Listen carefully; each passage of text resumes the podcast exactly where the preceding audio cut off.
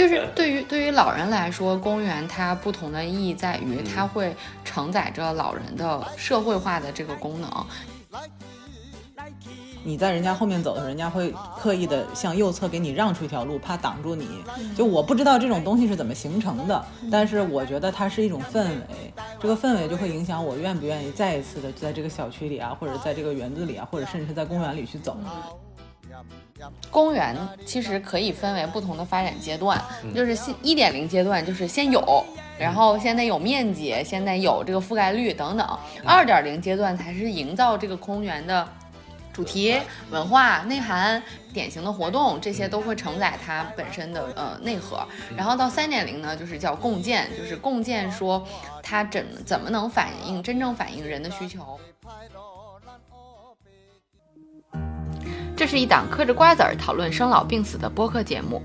我们会尝试在轻松坦诚的对话中讨论如何优雅坦然地应对从中年到老年的各种变化，无论是自己的还是父母的。大家好，欢迎收听中年延长线，我是倩倩，我是大通通，我是柯爷。最近的天气实在是越来越暖和了，疫情的余波呢也已经消退了，是时候在外面走一走了。那么说到外出活动，公园可能是比较常见的一个目的地。从小区里面的绿化到街心花园，再到大型的综合公园，还有郊野公园，看起来呢好像有很多的选择。但事实上，不同的年龄、不同的身体状况以及不同的家庭结构，都可能会影响大家的选择。如果说公园对于习惯了室内活动的人来说是偶尔造访的目的地，那么对于中老年来说，公园可能是他们生活中非常重要的一部分。那么这一期呢，我们三个人就会从自己的观察还有体会出发，结合老年群体的特点来聊一聊公园是如何影响老年人的身心健康和在地老化的生活质量，以及他们有可能选择在哪里养老的这样的一个选择。并且由老年人出发，尝试着探讨一下对于全年龄段友好的理想公园会是什么样子的。哇，我的口条好顺！两位朋友，你们最近一次去公园是什么时候呢？前天。我好像得半个月以前了吧？还是在还是在昆明的时候。当中是去公园做什么？是路过吗？因为知道要录这期节目了，也知道逃不掉，然后正好大家说要去饭后散个步。就拿手机搜了一下，恰好就是旁边有一个小公园儿。本来我们是要徒步去朝阳公园的，但是后来想了想，那是不可能的。你知道，就人行路上走，它有的时候你不能是直线，它不是直线距离嘛，它得绕。但是从我们家到朝阳公园，我觉得怎么的也得走个半个小时吧。嗯，得有。对，所以两段加一起，我觉得应该差不多是一个小时。嗯，回答完毕。那么既然我们说到了距离这个问题，我们就来从这个距离这个角度，因为距离其实是决定了我们到公园的呃可及性。对于 多数的人来说，考虑就是日常的这种公园的触及性，比如说像大王通说的这种，说我饭后去遛个弯儿，然后或者我在家周围常去的一个一个一个公园，应该是十五分钟范围内可达的。这就是为什么会现在有十五分钟生活圈这种说法。比如说，科爷像你去公园的次数比较少的原因，是因为觉得家附近没有让你觉得有吸引力的公园吗？还是因为你就是不是一个户外型的人？对对对对对，第二种。为什么呢？就是你觉得你小的时候不去公园吗？嗯，小的时候有有我哥陪我踢球。就我觉得去公园吧，你得有个事情做，比如说有些公园有那个篮球或者足球或者羽毛球或者网球的场地，嗯，就是去打球的，嗯，对吧？然后我是去了，真没事儿干。那就是那就是说，其实我们那刚才我说我们先讨论可及性，但其实在这个之前先是动念，就是你你先有这个想法。像我是因为家里有孩子，我要去遛孩子去消耗他。对于大洋通来说，可能是他可能从录节目的角度出发，然后加上说。朋友刚好说，我饭后遛个弯儿，哎，还真不是。其实我你平时也去吗？不是，因为我们家就是半个小时之内没有公园儿，所以我平时不太去的。嗯，但是比如说那个小的时候，我们家旁边是有一个公园，大概走十分钟就可以走到，还算是一个挺大的公园。小的时候觉得它很有吸引力是两点，第一点是那里面有很多游乐设施，嗯，如果是什么六一儿童节呀，或者是哪怕周末父母能抽时间带我去，我就觉得很开心。呃，当然也没去几次。第二个原因呢，是后来就是老人，我觉得是喜欢去一个固定的场所去遛弯儿，比如说公园儿，他在那儿可能会打太极，他会认识一些人，嗯，然后更关键的是，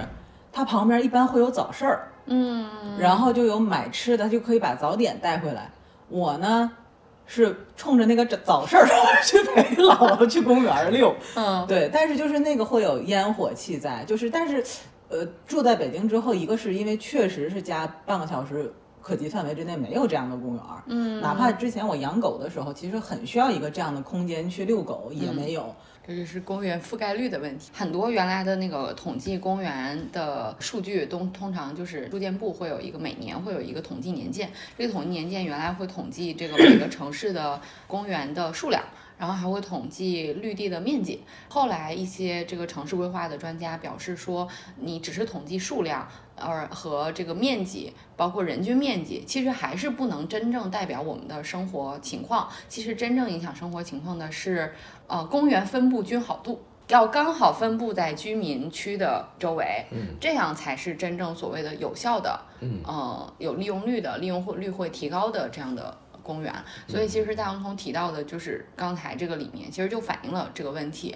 嗯，像像科野，我们科野这个情况，我们一会儿再讨论啊，就是这个这个动念，但其实也也反映了这个情况，就是对于老人来说，像我们现在。考虑到说步行，半个小时已经觉得累了。其实是有大数据统计说，十五分钟的步行距离是大家比较舒适的一个生活圈的一个范围。所以像上海这几年，包括都很多这个二线城市、一线城市都会提出来说，我们要建设十五分钟生活圈。然后上海可能是呃从便利店啊等等各方面是这个这个走在最前面的。那这个十五分钟生活圈，你们觉得应该包括些什么呢？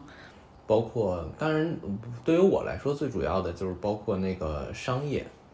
就是得有烟火气。嗯自由市场也好，早市儿也好，还是那个农贸市场、集市都好，这些就是必须型的，你要能够满足日常采买的需求，就生活必需品。对对对对啊对，这个很重要。然后呢，呃，如果有那种公共休闲的那种空间，当然最好。对，就是休闲娱乐的需求。对，即使是我这种嗯没有户外活动需求的人，就是说也会希望家附近嗯有这么一个就是那种休闲的空间。嗯嗯，嗯就是你即使你再宅的人，也还是需要调剂一下，说我偶尔有一些户外的，那你想到说，哎，要半个小时，你可能就不去了。但是如果你想到说，哎，出门十分钟、十五分钟，哎，刚好这个你你就是不打怵，嗯对吧？嗯，对，然然后后最主要的，我觉得是，就是说最好这个出门这十五分钟，无论往哪儿走都有树。这不只有树吧，就是有树，你会觉得好像不同的季节会，就足够大的树。嗯、是因为有嗯遮阳，还是因为有四季变化的这个景致？嗯，是因为有风可景可？能可能都有吧，这这这两这两点可能都会有吧，但是最主要是遮阳，可能在北京是很重要的，因为夏天挺热的。那个老杨刚从上海搬回北京的时候，嗯那时候是三年前，还在疫情还在隔离，就是嗯还是从另一个城市返回北京，不是还要隔离嘛？嗯当时他在家隔离了十四天，出门的时候说：“我今天要出门走一走。”因为他是一个非常户外型的人，嗯他在外面走了半个小时，跟说跟我说：“我半个小时除了树啥也没见着。”他从上海搬过来，尤其是原来住在浦西，那那基本上你每天走在。街上一直会有不同的店，一直会有不同的新店、老店，然后嗯，可能有风景的变化。这些就是对他来说和北京这个对比很强烈，在北京就大家不愿意走路，就是觉得很枯燥。对我们，我们说回来，就是这个生活圈的必需品，就是生活圈十五分钟生活圈，其实大概覆盖的范围就是按照正常人的步速，嗯。嗯，我们一个普通的成人的步速应该覆盖大概是三到五公三到四公里的十五分钟能走那么远吗？十五分钟？不可能，我看到的统计是说，高龄者的步速大概是每分钟一米到每秒钟一米到一点五米。那你算一下，十分钟的话，大概就是六百米到九百米，就是一公里的范围。嗯，然后高龄者，如果你给它扩大到十五分钟的这个半径的话，大概就是。呃，一公里到一点三公里的这个半径，那你普通人要稍稍快走一点的话，你你乘个十二五分钟，对，十五分钟是三公里，是差不多的。那反正走挺累的，我觉得。啊、这嗖嗖的，是吧？反正比我走得快。但是走的挺快，但是走的挺累的。对，所以说就是我们认为说大家可能比较舒适的就是一点五公里到两公里的范围内，可能所有人都应该保满足需求的是有这些必须的必需品的呃采买的地方，就是必须性的据点，然后还应该有休闲娱乐类的，就是公园呐、然后呃一些可能你你会选择娱乐，像年轻人可能是 bar 啊，然后小的 whisky bar 之类，就这种地方是年轻人可能希望说我家街角都有 bar，但是这可能有嗯就是娱乐代表的娱乐性质，然后还有一种其实是呃服务型的。其实就是像我们说，比如说现在咱们小区里面物业上门去修东西啊，然后还有这种服务型，对老人来说，包括孩子打疫苗啊，老人去社区诊所呀，啊就这些都应该包括就是他们的这种说老人可能助餐的社区食堂，然后还有图书馆，就这些按理说都应该在就是服务型的，就是十五分钟内，这个标准就很高了。嗯，对是那相当高了。对就是现在我们还处在说能满足必须必要型的和嗯基本的休闲型，可能就已经很不错了。对嗯，顶多满足个医疗就是到头对，了。就是社区社区和诊所嘛，嗯，对，就非常非常优秀的那个那个地块儿了，就算是。就很多人呃喜欢住在一些老一点的社区里面，其实就是因为这些该有的它都有嘛。因为一般比较老的那个城区，它这种密集度都会比较高，所以大家也邻里之间就很熟悉这些地方，就很有归属感。嗯，然后呢，说到公园，就是公园，像大洋葱说的，还有柯爷你说的，就是你们都不愿意去公园的原因，就是因为家周围的这种公园的可及性不高。但是这两年确实，我觉得各个城市都在做这方面的努力。像你们有没有发现，北京最近在拆那个公园的围墙？我没发现，其实我一直觉得这种东西不应该有墙。就是首先你不用再找入口了，对你从哪里都能进。然后另外二十四小时可以进。对，其实我我是特别赞成拆围墙这个事儿的，因为我我出去散步的时候，我就特别喜欢那个到处乱钻，就我不喜欢那个走大路，我是哪儿窄我往哪儿走。所以如果一个城市它没有围墙，对我来说都特别友好。这反映了一个你对于这个多变的需求，对吧？嗯嗯我甚至觉得小区都不应该有墙。但你说你我们为了打通和外界的这个联系，啪就把围墙拆了，好像大家心理上的这个接受度有，嗯，大家就是对于小区是一个隐私空间这件事情的要求很高。嗯，或许吧，可能确实是有一些实际上确实会出现的问题，这些问题可能不好解决，所以才会变成这样。对，但是小区如果小区像你说的，我觉得小区如果把这个围墙拆了、打开之后，很多的这个绿地面积又会城市的绿地面积又会大幅的提升。其实很多小区在规划的时候，它做的那个原呃小区内的这个绿化，其实就是按照。那个城市的逐渐的绿化要求来做的规划，它就是那个绿化面积，所以这也会计算到城市的绿化面积里面。但是实际上在使用的时候，可能只能供居民使用，它没办法就是公摊到全市的这个这个头上，就确实是有这种这种问题。哎，你们猜这个公园的覆盖率最高的城市是数量最高的城市是哪个城市？这真猜不到嗯，不知道是深圳，啊！是深圳哦啊、深作为一个在深圳生活过的，你没有觉得那里公园的覆盖率、绿地的覆盖率很高，面积很高吗？因为可能也是我住的比较远的一个原因，因为我当时选住宅就是希望找一个清静一点的地方，就不太希望周围有太多的什么设施，就基本商业配套都行。但是确实你你如果这么说的话，我现在想一想，比如说往市区走的话，确实可能街道两旁就有很多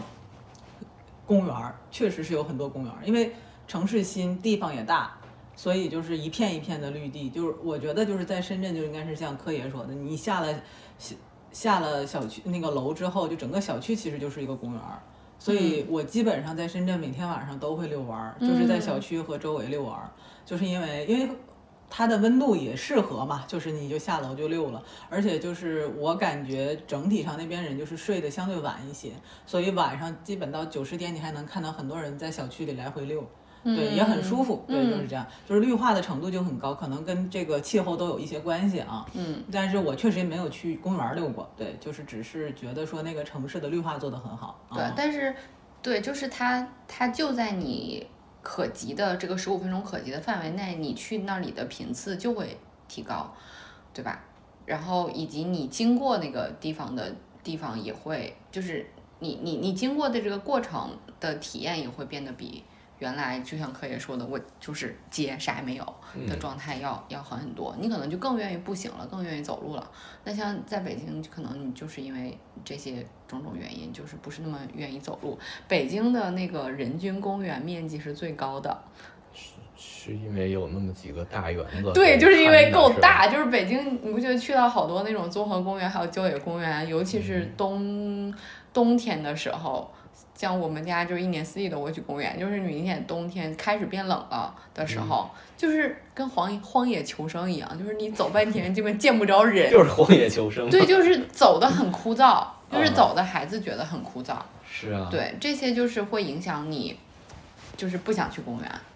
对啊，就我自己觉得距离是一个很主要的原因，但我觉得那个你所在那个公园的氛围，我认为也很关键。对对对对对，对吧？嗯就是它跟你气场合不合。在深圳的时候，我觉得大家就相对来讲，那个城市的人和人的距离就比较开一点，嗯大家不会互相干涉，嗯然后也都相对来讲的话，自我的这种意识也比较强。嗯所以大家虽然你在那个小区里能看到很多人就是绕着同一个方向或者嗯绕着不同方向走，但大家之间不会干干扰到。嗯然后比如说你能感受到你在人家后面走的时候，人家会刻意的向右侧给你让出一条路，怕挡住你。嗯就我不知道这种东西是怎么形成的，但是我觉得它是一种氛围。这个氛围就会影响我愿不愿意再一次的在这个小区里啊，或者在这个园子里啊，或者甚至在公园里去走。嗯。对，所以我觉得氛围也挺关键的。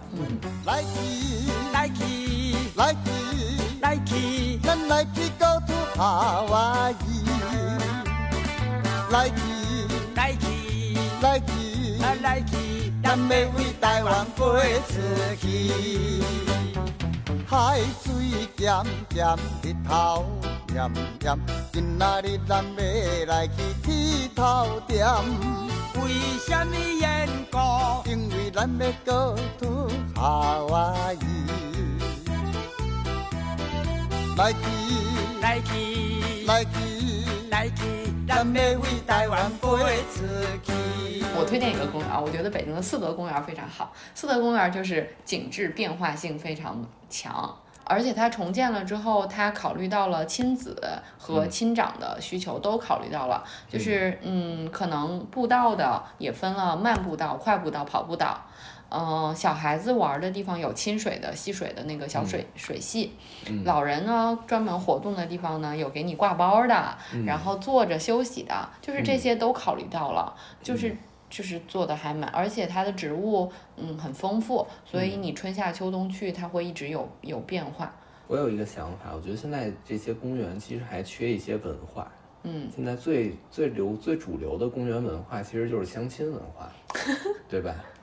也没有主题公园儿，相亲主题公园儿，我觉得可能就是每个城市有那么一两个特别出名的公园是以相亲著称的吧？，对它但比较，其他的你就总结不出来什么文化了。我明白，就是就是说那个我我勉勉强强的帮翠湖公园总结出一个就是这个叫什么这个这个这个海鸥语言培训中心的这么一个属性，那不是科研，你觉得这个公园必须得有一个所谓的文化的原因是什么呢？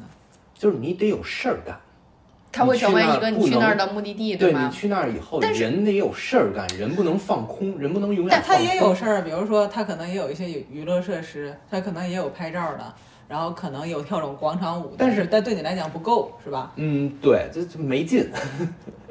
对，你看你反映的其实是先这样，我们不能否认，我们不能否认，就是就科也反映的其实是你对于综合公园的需求，就是你是为了一个目的地专门去到那个地方。嗯，我觉得就是说，如果每个公园里都能有一些那种嗯凝聚的比较好的小团体，就好像我们在上学的时候有那种有那种叫什么，呃，兴趣小组一样的那种感觉。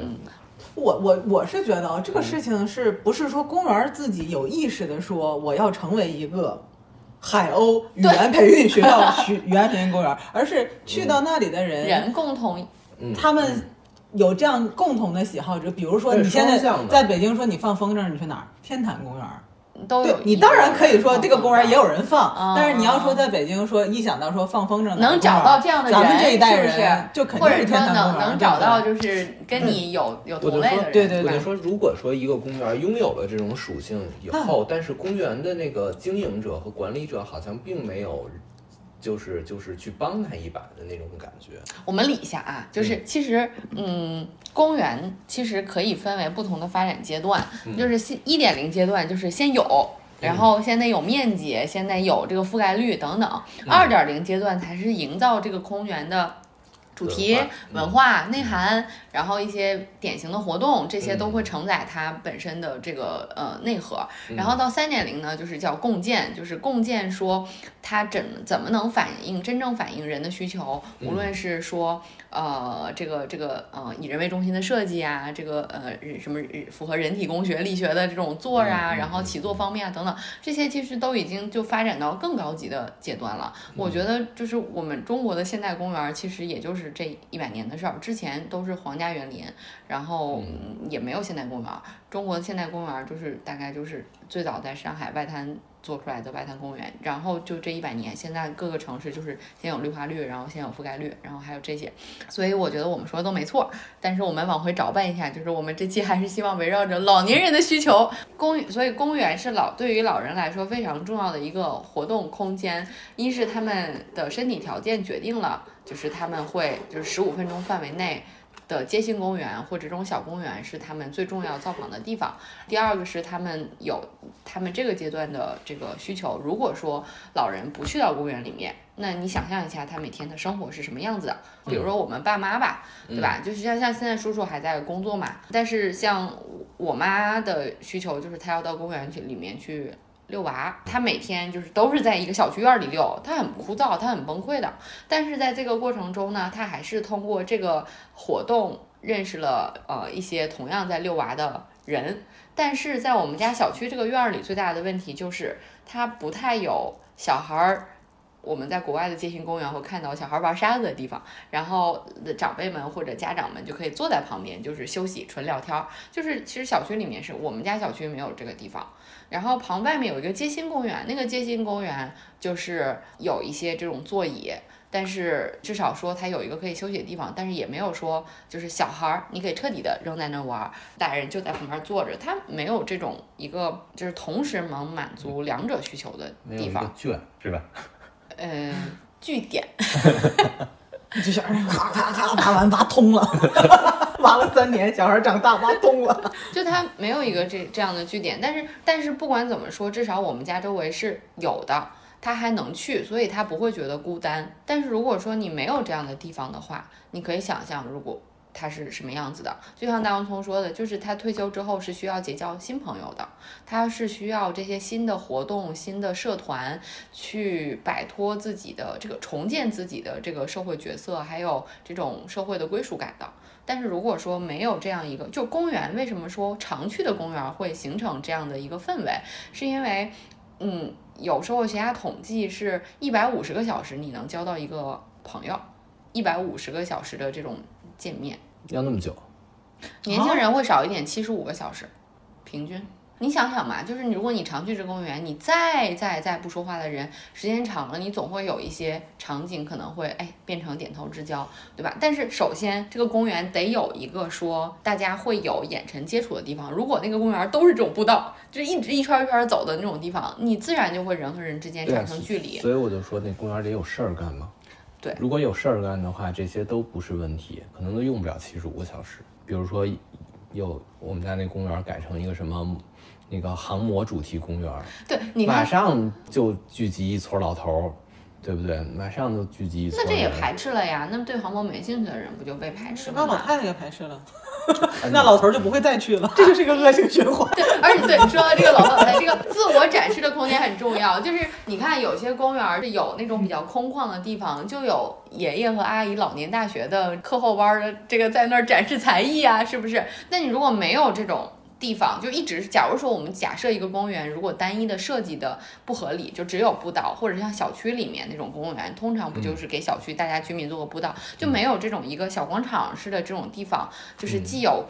单人的，又有这个群体性的这种空间的话，你就没办法承载这种功能，那自然就没有人去做这个事儿。鲁迅先生教导我们。世界上公园本来没有什么事儿干，都是有了人就有了事儿干。你没有发而且这个东西你就是可以在公园里面感受到，这个最近在这个群体里面可能流行些什么。就像有段时间我去到所有的公园，我都能看到叔叔阿姨在那儿吹萨克斯。一般你看他拿起来，你以为是吹得很好的，结果都是从音阶开始学的。我有一种感觉说，都是刚开班，这一届这一届刚开班，但是。如果他们同样在这个地方看到另外一个人，而且水平差不多，就交换下眼神，觉得可以成为朋友呀，也会增加他们的这种生命力。嗯，当初想过没有？学萨克斯吗？不是，老了之后，如果咱俩到公园里面，你肯定是搬个板凳坐那儿聊我肯定是那个墙根底下晒太阳，啥也不干的，然后看着你在那浪，浪完一个群再浪另一个。有可能都是坐着轮椅去，坐着轮椅回，然后。你像那个北海公园，就是很有很多这种社团。你到周末去的时候，就根本不需要七十个二七十五个小时，你随时可以融入任何一个群体，什么踢毽子群体、唱合唱的群体，对吧？对对对对对，北海公园其实是有很多人专门去的，对，就是大家是坐着公交车，然后对从北京四面八方但但这种对于你说活力阶段的老人。那很幸福啊，就是对于活跃阶段老人，他的选择比较多，又有大把的时间，他可以很多的选择这种综合公园。就是我今天去这个公园，明天那个公公园，我最终选择了一下我自己一个最有归属感的习惯性去的公园，就很好。但是对于再高龄一点的老人来说，这个十五分钟生活圈内的公园对他来说就非常非常非常重要了，因为他的活动能力就很有限。像我之前那个工作的时候，一个爷爷得帕金森了之后，他帕金森越来越严重，他就是。嗯，你知道帕金森不就是那个步态受影响嘛？然后他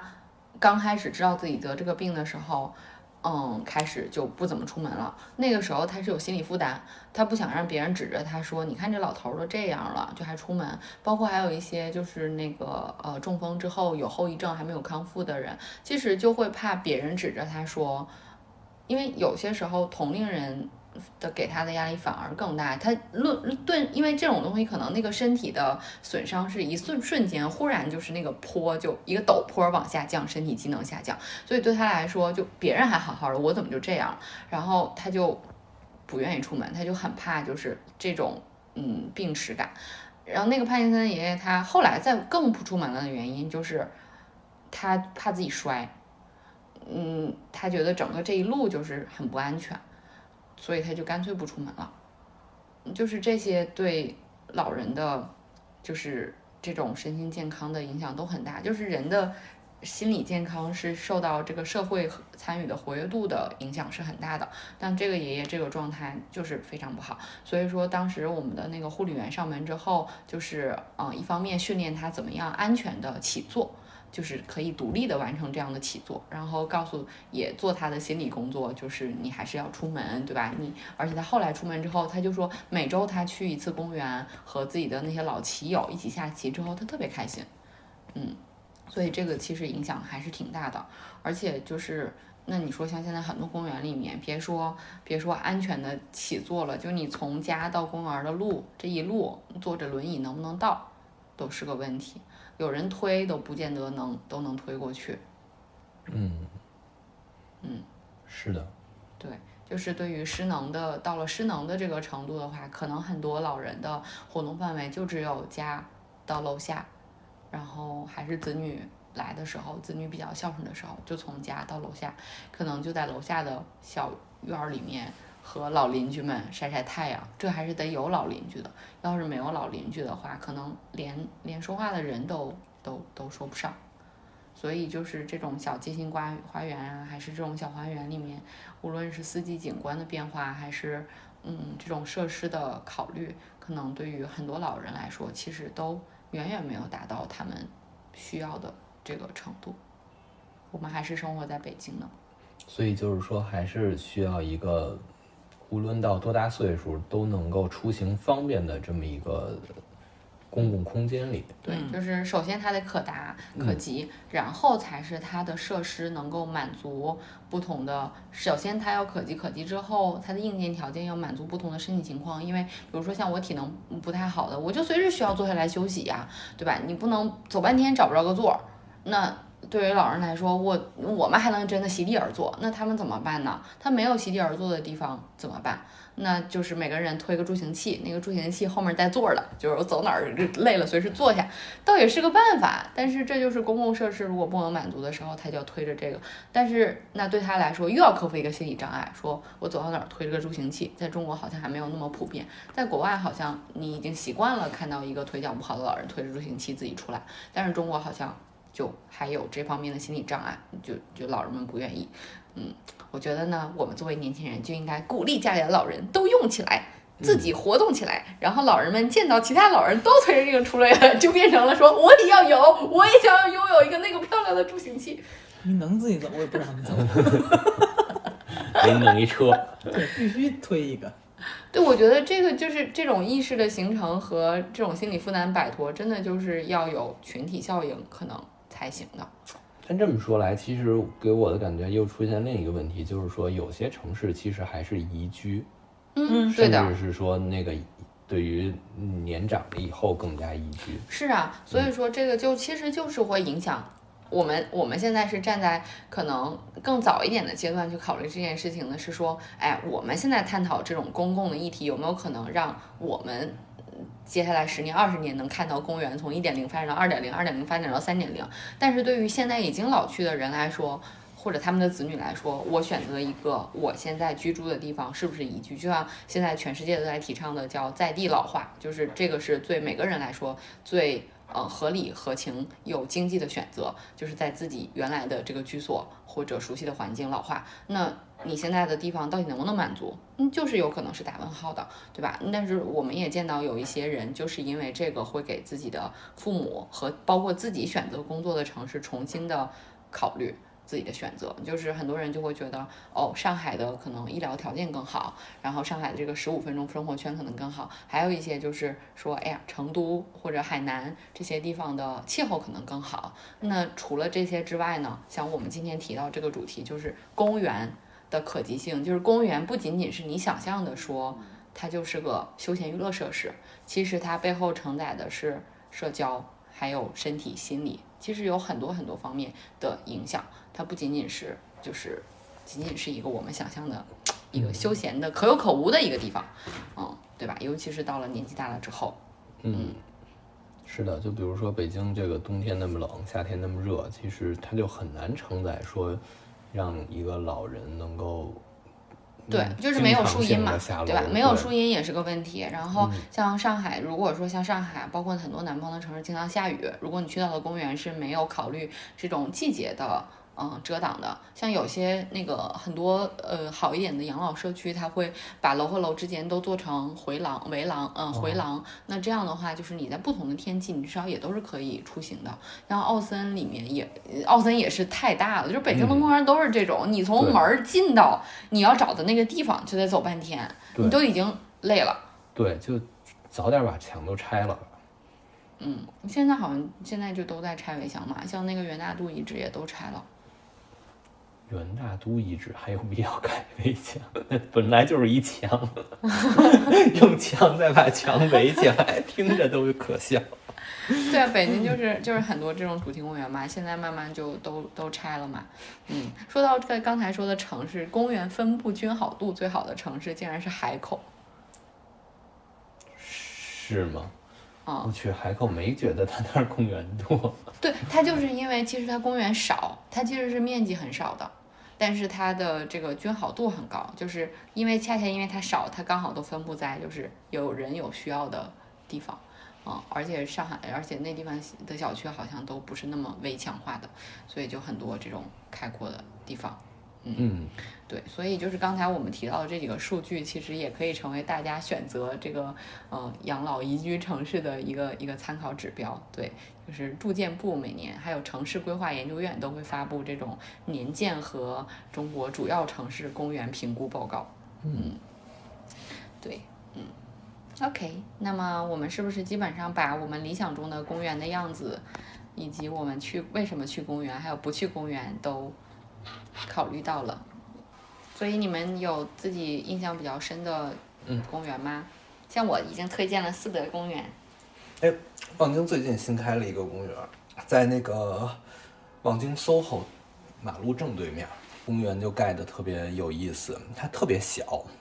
个长三四百米、宽三四百米的一个正方形地块，嗯，四周临路，一半是公园，另一半是一个产业园。哦，然后感觉那个公园就是给那个产业园做配套的，对。哦但是呢，后来那个公园也不知为什么就对公共开放了。然后它，我我进去过几次，就是那公园里面是那种错落有致的，北京很少见那种地方。它是进门以后你没有一个开阔的视野，北京百分之九十九的公园都是你进门以后是一大广场，开阔。对，就特别开阔，然后左边一条路，右边一条路，北京公园特点中间一条路，然后你就选吧。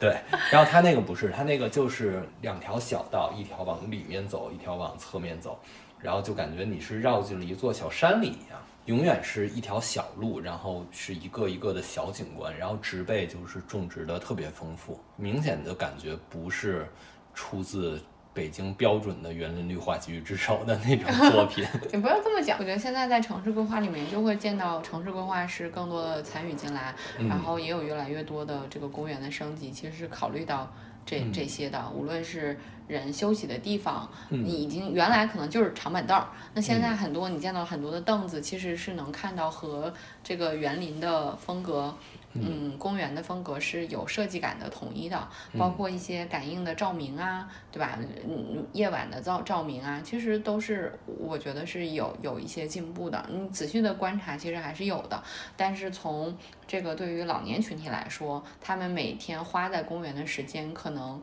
要比我们多得多。像我们可能更多的是，如果这个公园比较舒适，要么就是每天晚上或者每周可能能去过那么两回，饭后遛弯儿的时候，还有的就是可能公司周围，对吧？你可能午休的时间去那里面，呃，疗愈的这个呃日常的。经过一下呀，散步一下呀，二十分钟、三十分钟。但是对于老人来说，可能退休之后，他大把的时间都是在公园里面的，锻炼两个小时、一个半小时、两个小时，然后社交一个半小时、两个小时，对吧？基本上就是这么大的时间量花在里面。你如果没有一个满足他们的公共空间的话，他们的退休生活会是非常非常没有意思的。那因为没有这样的空间，可能他们就会侵蚀到，就是那些感觉会让大家比较不喜欢的地方去，比如说桥底下，对吧？那他们你说他们愿意在那儿待着吗？那么他们可能也不愿意，对吧？嗯，像我我大姨夫在老家的时候，他还跟我说，他们会在小区里面找到一个背风的地方，就在那儿打牌。嗯，因为小区里面没有那种什么凉亭儿，然后他们就找在了一个应该就是那种自行车库入口的地方，在那儿打牌。嗯，没坐的地方怎么办呢？就是自自己家的淘汰的座椅搬去，然后还得找一地方藏起来，到了用的时候再拿出来。对啊，我觉得现在其实北京连那种那种下棋的那种地方都少了，都越来越少了。我记得原来小时候，路边儿上或者是公园儿里都有好多那种一聚一群人的那个嗯下象对棋、或者是打扑克的那种地方，现在都好像很少了。嗯，其实我觉得这不是件好事情。嗯，我觉得像这种东西都是有益于老年人身心健康的，特别是像下棋这种。对，嗯，其实公园就是可以做很多事情，它承载了很多的意义，它能做很多事情。刚才我们嗯提到什么相亲啊、义诊啊、交友啊，对我觉得然后都是包括好的国外还有很多，就是很多公园里面经常会做那个夏天有放电影放映。呃，一些街边街心花园专门做那个农夫市集，对吧？哦就是不同主题的市集，对啊，其实都会有的。就是就是对其实有很多事情可以做。对啊，还是挺多的。你想，如果我们生活的地方嗯每个，别说每周了，就是每个月有一次、两次这样的活动，我都会觉得比较有盼头，对吧？对啊作为一个老年人，这个我和社会的接口就会变得很、很丰富，很很有生命力，嗯嗯，是，感觉生活还可以变得更好一些。嗯嗯，原来大家可能就是觉得这个小区有没有电梯，有没有无障碍，这个是可能已经还是条件比较好的会考虑到的，告别这种老小区，呃老的房子。那除此之外，还会考虑一些说有没有可以结交到新的同龄的老邻居啊，这个呃新朋友啊，然后会不会有可能可以和原来的老邻居们结伴儿啊，换到一个新的小区啊，这些可能都是大家考虑的因素。那今天我们可能又给大家增加了一个可能又需要考虑的一个一个地方，就是像公园，就是除了刚才说的十五分钟生活圈里面的这种必要设施，还有这种休闲娱乐的设施，它不仅仅是。我们觉得不那么重要的一个设施，就像我们现在买房子的时候，年轻人可能会考虑周围有没有商圈儿，对吧？你你你工作的地方近不近？那对于老人来说，可能公园就是占据了他退休之后很大一个生活，包括承载了他的社会参与和社会价值的发挥的一个地方。那现在可能，嗯，我们刚才没有展开想象的地方是在于，其实国外有这样的呃志愿团体，是组织老人参与到自己社区的这个建设里面的。那这个社区的建设里面，其实就包括公园的这种建设，包括像柯爷刚才说的，我们在这个社区里面开展一些什么样的活动，呃，社区的这种嗯，可能啊、慈善的活动，然后老人去展示自己的园艺，参与到这样的这个呃公共空间的营造里面，其实这些都会成为就是公园可能发挥。呃，它作用的一个地方，所以呢，就是公园其实是帮助高龄者建立社区意识，还有改变他们生活品质的最快也最有效的一个方法之一。呃，希望我们在选择的时候能够考虑这个选择，然后也希望我们未来的这个公共空间也能有更多的给大家的共享环境，还有交流互动的场所。嗯，希望我们未来的空间可以同时满足长幼的需求，然后能够让每个个体都感受到被尊重。OK。希望我们的听友，不论是青年、中年还是老年，都能在公园中拥有属于自己的一片天地。来去来来去，咱要为台湾飞出去，天多阔。感谢大家收听本期内容，我们的听友微信群已经开通，欢迎添加小助手 Disrupt Aging 二零二一的微信 D I S R U P T A G I N G 二零二一，成为我们的好朋友，入群和我们分享讨论你的生活困惑，或者向我们推荐主题以及身边的嘉宾。大家也可以查看 Show Notes 以及节目详情中的相关信息，与我们联系，期待和大家相见。快来快来快来快来快来快来快来快来快来快